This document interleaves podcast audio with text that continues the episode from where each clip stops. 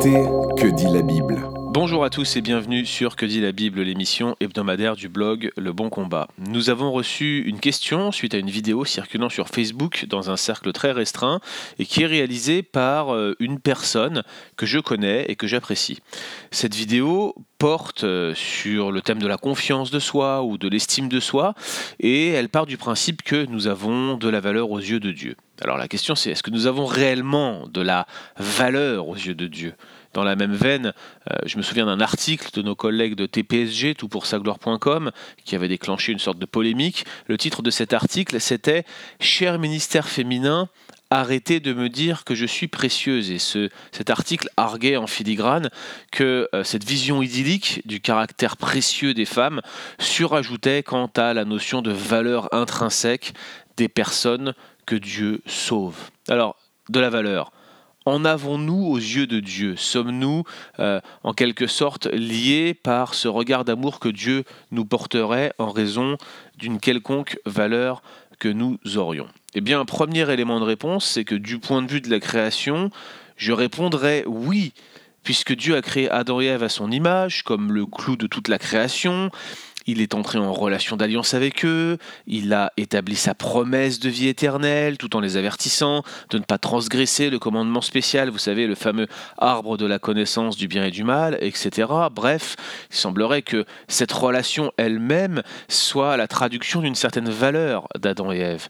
Le fait même qu'Adam et Ève soient l'image de Dieu, le reflet de sa gloire, de sa moralité, en quelque sorte la, la marque de sa divinité, quelque le fait que Dieu leur ait communiqué en fait certains de ses attributs, etc. Enfin, toutes ces choses-là, tout ceci démontre la valeur que l'être humain ainsi créé a aux yeux de son Créateur.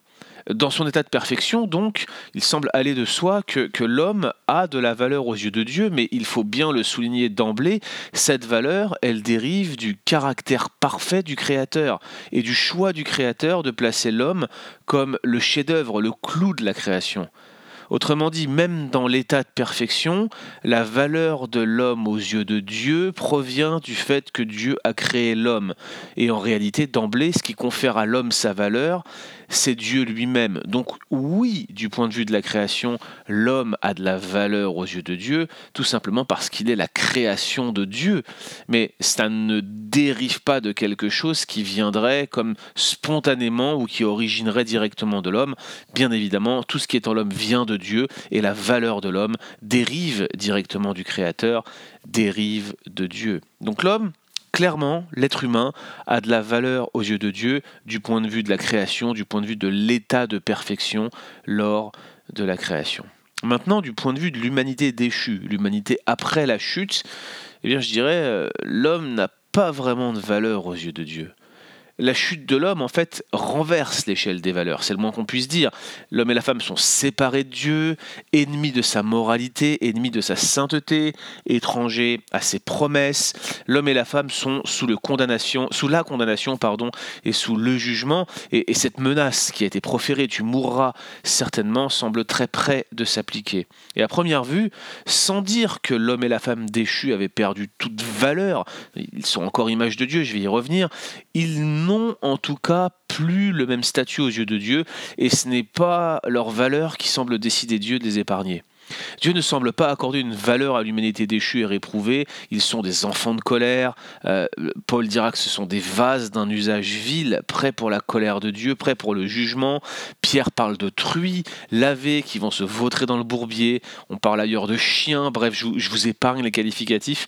La Bible est extrêmement dure quant à l'humanité déchue, quant à l'humanité, quant à la condition de l'homme déchu devant Dieu. Moi, ce qui m'a frappé pendant que je préparais ce podcast, je pensais à euh, ce sermon de Jonathan Edwards qui est somme toute très différent de certains des sermons que nous entendons aujourd'hui qui, qui, mettent en exergue la valeur de l'humanité. Jonathan Edwards, lui, était bien conscient de la réalité spirituelle qui animait cette condition déchue de l'homme. Et écoutez comment dans son sermon entre les mains d'un Dieu en colère, il décrit la situation de l'humanité déchue devant Dieu. Regardez ce qu'il dit. Il dit, Le Dieu qui vous retient suspendu au-dessus de l'abîme infernal éprouve une infinie aversion à votre égard, tout comme l'on tient un insecte répugnant au-dessus du feu. Vous avez terriblement provoqué sa colère, et celle-ci brûle comme un feu à votre rencontre. Vous méritez seulement d'être précipité dans le feu. Les yeux de Dieu sont trop purs pour supporter la vue que vous leur offrez, et vous lui paraissez dix mille fois plus abominable que le serpent le plus venimeux. Vous l'avez offensé infiniment plus que ne l'a jamais fait le plus entêté des rebelles à l'égard de son prince.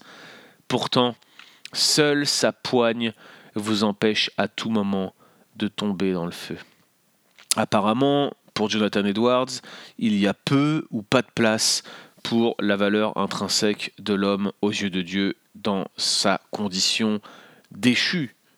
Et il me semble que nous avons clairement ici la marque de la conséquence du péché qui ôte littéralement presque toute valeur à l'être humain de telle sorte que Dieu ne peut même plus le regarder en dehors de la perspective de sa grâce. Et justement, parlons-en de la grâce, puisque finalement, le, lien qui nous unit à Dieu, la marque de, ce qui va nous sauver, le symbole en quelque sorte, et même l'acte qui va nous réconcilier avec Dieu, c'est la croix. Mais il y a une question qui se pose au sujet de la croix et de la valeur intrinsèque de l'humanité. Est-ce que la croix serait finalement la révélation de ma valeur aux yeux de Dieu? Je pose la question parce qu'il y a une vidéo qui a fait beaucoup parler d'elle, dans laquelle un, évangéliste, ou excusez-moi de m'exprimer ainsi, mais un pseudo-évangéliste, hein, c'est quelqu'un qui est un guérisseur en réalité, qui s'appelle Todd White, qui affirme, affirme pardon, que la croix serait la démonstration de ma valeur aux yeux de Dieu. Autrement dit, le fait que Christ ait donné sa vie pour moi serait la démonstration du fait que j'ai une valeur aux yeux de Dieu. Il a donné sa vie pour montrer ma valeur. Il l'a fait parce que j'ai de la valeur. Mais le fait est que cette proposition ne trouve aucun appui dans la Bible. Nous l'avons dit, l'humanité déchue n'a pas grande valeur aux yeux de Dieu, et je ne trouve pas dans la Bible que les motivations de Christ sont euh, centrées sur l'homme. En réalité, les motivations de Christ sont toujours théocentriques. La recherche de la volonté du Père, de la gloire du Père, l'accomplissement du plan du Père. Bref, Christ vient selon le plan du Père, et si vous en doutez, relisez simplement la prière de Christ en Jean 17, la grande prière sacerdotale. Je crois qu'à aucun moment le, désir de démontrer la valeur de l'humanité ne vient à, je veux dire, apparaître dans cette prière. C'est la gloire de Dieu et elle seule qui va, je veux dire, motiver l'action de Christ lorsqu'il agit et qu'il se dirige vers la croix. À vrai dire, je vais, même aller plus loin. la croix me paraît plutôt être le symbole de ma déchéance, de mon péché, de mon absence de valeur en dépit de laquelle Dieu a quand même voulu me sauver. N'est-ce pas alors que nous étions encore pécheurs que Christ est mort pour nous, nous dit Romains 5 Je ne suis pas en train de dire que, que Dieu n'exerce pas son amour en me sauvant. Je dis que l'amour de Dieu est inconditionnel, indépendant de toute œuvre que j'aurais pu faire ou de toute considération de ma valeur intrinsèque.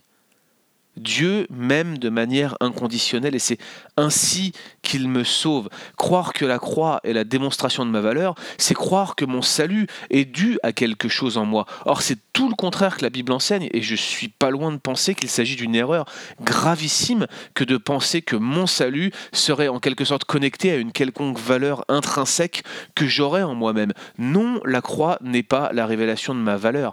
Absolument pas.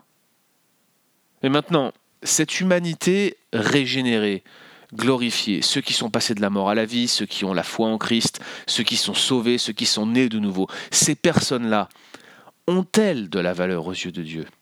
Eh bien, oui, bien sûr, comme Adam et Ève dans l'état de perfection, mais là encore, cette valeur dérive de Dieu. Et ici, plus spécifiquement, elle dérive de l'obéissance active et passive de Christ. Il a accompli la loi, il a été comme la brebis muette qu'on mène à la boucherie, il a été crucifié, il a ressuscité, il a vaincu la mort. Son obéissance est parfaite et du coup, sa valeur est parfaite. Il est Dieu et en plus, il a parfaitement accompli les œuvres de Dieu. Lui, il a de la valeur aux yeux de Dieu, aux yeux du Père, et parce que je suis en lui, à cause de l'union avec lui, à cause de mon adoption, de ma régénération, de ma justification, j'ai de la valeur aux yeux de Dieu. Non pas moi toutefois, mais Christ qui agit en moi.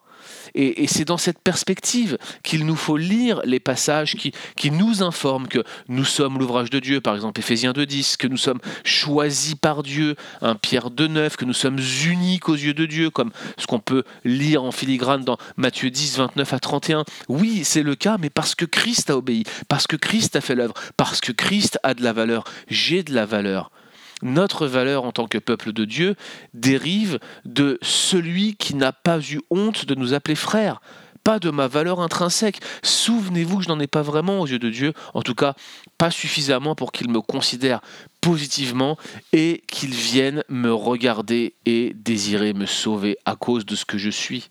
Rien pour moi. Non point à nous, non point à nous, Seigneur, mais à ton nom donne gloire. C'est lui et lui seul qui a de la valeur. Cependant, vous l'avez sans doute remarqué, dans ce podcast, je n'ai pas voulu absolument écarter l'idée que l'humanité, même dans son état de déchéance, aurait perdu toute valeur. Je crois en effet qu'il y a un reste de valeur à l'humanité, même lorsqu'elle est déchue aux yeux de Dieu. Oui, l'humain reste dépositaire de l'image de Dieu après la chute, je le disais tout à l'heure. Celle-ci, elle est froissée, mais non brisée. J'en veux pour preuve, dans l'Alliance noaïque, vous avez euh, inclus cette référence à l'image de Dieu, marque de cette nouvelle humanité, et on va trouver d'autres références à l'image de Dieu, notamment dans l'épître de Jacques. Donc Dieu maintient en quelque sorte, avec cette image de Dieu, un statut spécial à l'humanité, même déchu, et lui accorde ce qu'on appelle généralement en théologie la grâce commune. Vous savez, c'est le fait que Dieu, par exemple, fasse pleuvoir sur les méchants et sur les bons. Oui, il y a une forme de grâce, une grâce créationnelle qui va maintenir l'humanité déchue à cause de la promesse qui a été faite à Noé. Et c'est là encore, avant tout, je dirais, une preuve de la patience de Dieu, de la valeur de Dieu. Mais c'est vrai, il demeure un reste de valeur, trace de cette communication divine entre Dieu et Adam et Ève. Mais cette valeur-là, là encore, même si elle est, je dirais, bien moindre que celle que nous avons en Christ, infiniment moindre même, j'ai envie de dire, eh bien, là encore, elle découle tout de même de la grâce et de la libre volonté de Dieu, de sorte que j'ai beaucoup de mal à y voir une valeur intrinsèque de l'être humain. J'estime plutôt que Dieu continue de prouver son amour inconditionnel à l'humanité tout entière, une forme d'amour qui est différente de celle par laquelle il aime ses enfants, mais quand même, c'est une forme d'amour inconditionnel qu'il manifeste au travers de cette grâce commune. Du coup, quel est le problème? Pourquoi on a cette envie et cette vision de donner en quelque sorte une, dimension de valeur intrinsèque à l'être humain que Dieu verrait, qu'il aimerait et qui devrait par exemple comme pour reprendre l'idée de la vidéo de mon ami, euh, donner cette perspective de confiance en soi? Pourquoi, on, aura, on aurait besoin de ça? Eh bien, je crois que clairement cette vision, eh elle trahit en fait euh, une lecture anthropocentrique, centrée sur l'homme de l'Évangile. Mais je crois que nous devrions nous souvenir que la Bible ne s'intéresse pas tant à l'homme qu'à Dieu. La Bible, ce n'est pas votre histoire, c'est celle de Dieu, ou plus précisément c'est celle de Christ. Ce ne sont pas vos généalogies, ce n'est pas vers vous que les généalogies, ce, fil rouge qui traverse la Bible, pointent. C'est vers Christ. Ce ne sont pas vos histoires, ce sont les histoires du peuple de Dieu passé et toutes typologiquement pointent vers Christ. Vous n'êtes pas David, vos problèmes ne sont pas Goliath, pour reprendre et paraphraser un prédicateur américain qui a eu tellement de succès avec cette vidéo il y a si peu de temps. Vous n'êtes pas ces héros qui sont décrits dans les Écritures. La Bible n'est pas à votre sujet, la Bible est au sujet de l'œuvre de Dieu manifestée et révélée en Christ. Tout est théocentrique. Tout est centré sur Dieu, sur la manifestation de sa gloire et sur sa valeur. Non point à nous, non point à nous Seigneur, mais à ton nom donne gloire. Retrouvez d'autres épisodes sur www.leboncombat.fr.